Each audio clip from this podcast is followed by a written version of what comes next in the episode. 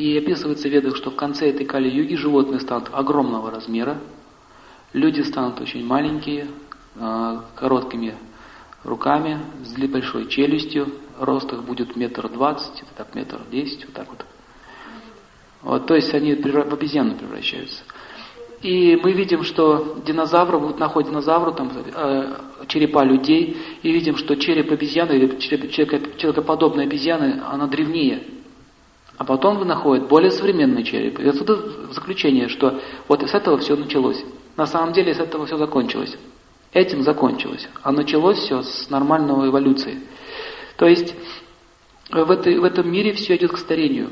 Есть точка рождения, существования, увядания, уничтожения. О какой эволюции идет речь? Это неверный подход.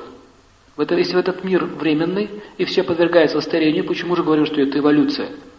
Идет деэволюция, то есть от высшего к низшему. Потом наступает смерть, как э, личность, как человек умирает, так же общество умирает, страна может умереть, земля может умереть, вселенная может умереть. Так вот, э, наша Вселенная живет сто лет по исчислению полубогов.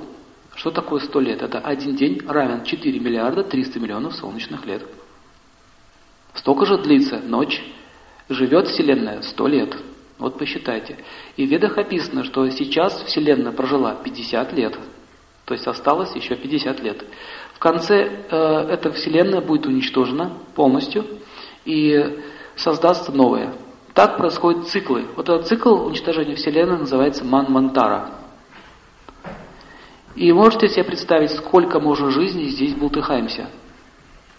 Вот эта вот теория, что кто-то прожил там пять жизней, кто-то шесть жизней, слышали? Да, там даже высчитывают. Вот эта теория, она не авторитетная. Мы существуем с момента возникновения Вселенной. А еще неизвестно, сколько мы жили до, в ту Манмантару. Можете себе представить? Вот наш ум не может вместить вот эти объемы. Если вы посмотрите в небо и долго будете смотреть у вас охватит страх, бездна, бесконечность. Но оказывается, в Джайоти Шастрах описано, что Вселенная тоже имеет размер, и она конечна. И вот эти вот Вселенные плавают, как маленькие ядрышки, маленькие зернышки, они плавают в, в, в космическом пространстве. И вот это вот маленькое зернышко, в котором находится тысячи галактик, выходят из пор Верховной Личности Бога, из его кожи. Сидит дядя Вася в городе Ростове, на какой-нибудь там улице Ленина и говорит, ну-ка покажите мне его. Музыка. Понимаете, как это глупо выглядит? Мы не можем понять даже то, что будет с нами завтра. Наша память очень ограничена. Мы даже не помним, что с нами было а, два дня назад в это самое время. Но если напрячься, может быть, вспомните. Но даже не можем вспомнить, что было полгода в то же самое время, в этот же день. Также мы не помним свое рождение, однако это факт. Я сижу перед вами, я родился. Кто скажет, что я не родился? Я родился, значит, я был эмбрионом, развивался в утробе матери. И таким образом, если я не помню, что я родился, я могу сказать, вы знаете, этого не существует. Я не рождался. Я вот был таким, какой я есть. Вот таким образом объясняется строение Вселенной. Они думают, что она-то появилась из хаоса, сама по себе. Сначала ничего не было. Вот у меня в кармане ничего нет сейчас. Нет ни одной копейки. Потом появилась копейка. Сама причем. А потом, когда она появилась, она еще взорвалась. Бахнула. И в этом кармане появилось тысяча долларов. И еще так уложилась. И запаковалась. Да, сама. Сам появился этот микрофон, сам этот зал появился, никто его не строил, он появился сам. И вы тоже сами по себе появились. Так пришли и проявились. И вот что самое интересное, а, логика такая, что взрыв, вот эта теория сингулярности, да, взрыв появился, взрыва появился порядок. Планет, движение планет, движение Солнца и Луны, все движется по орбите, Солнце, солнце заходит, входит луна, день, ночь, ложимся спать, поднимаемся, действуем, это все случайно. Случайно появился апельсин, порезанный на дольки. Уже удобно, чтобы было кушать. Случайно появилась травка, которая лечит, допустим, какой-то орган, а эта травка другой орган лечит. Тоже случайно совершенно так. Хаотично это все произошло. Потом появилась амеба, потом ей надоело плавать в воде, она решила побегать по суше. У нее раз ласты, ноги появились. Ноги появились, она побежала.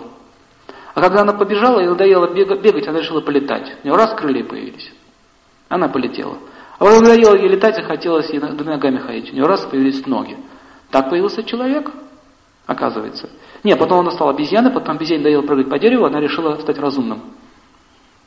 Вы не находите, что это бред сумасшедшего? Хорошо, это ваше право.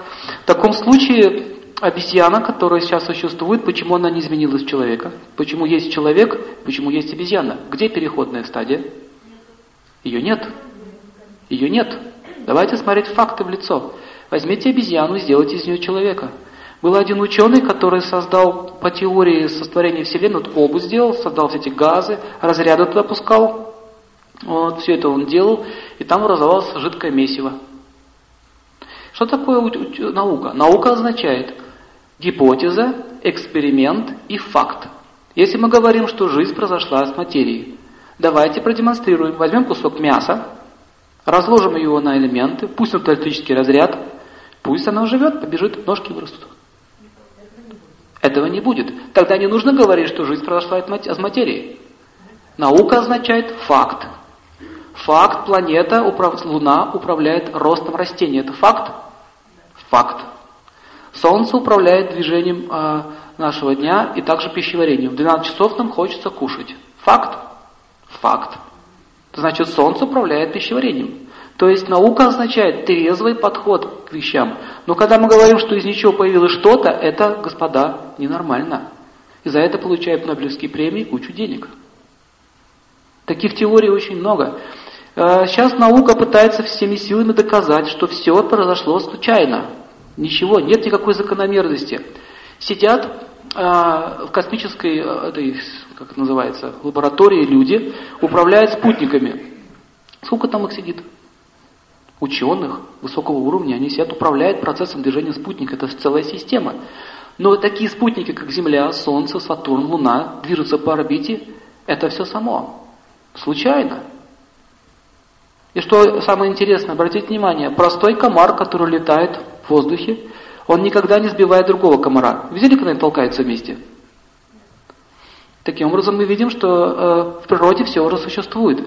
Или, допустим, люди изучили, как устроена стрекоза, или сделали вертолет. Вертолет уже существует в виде стрекозы.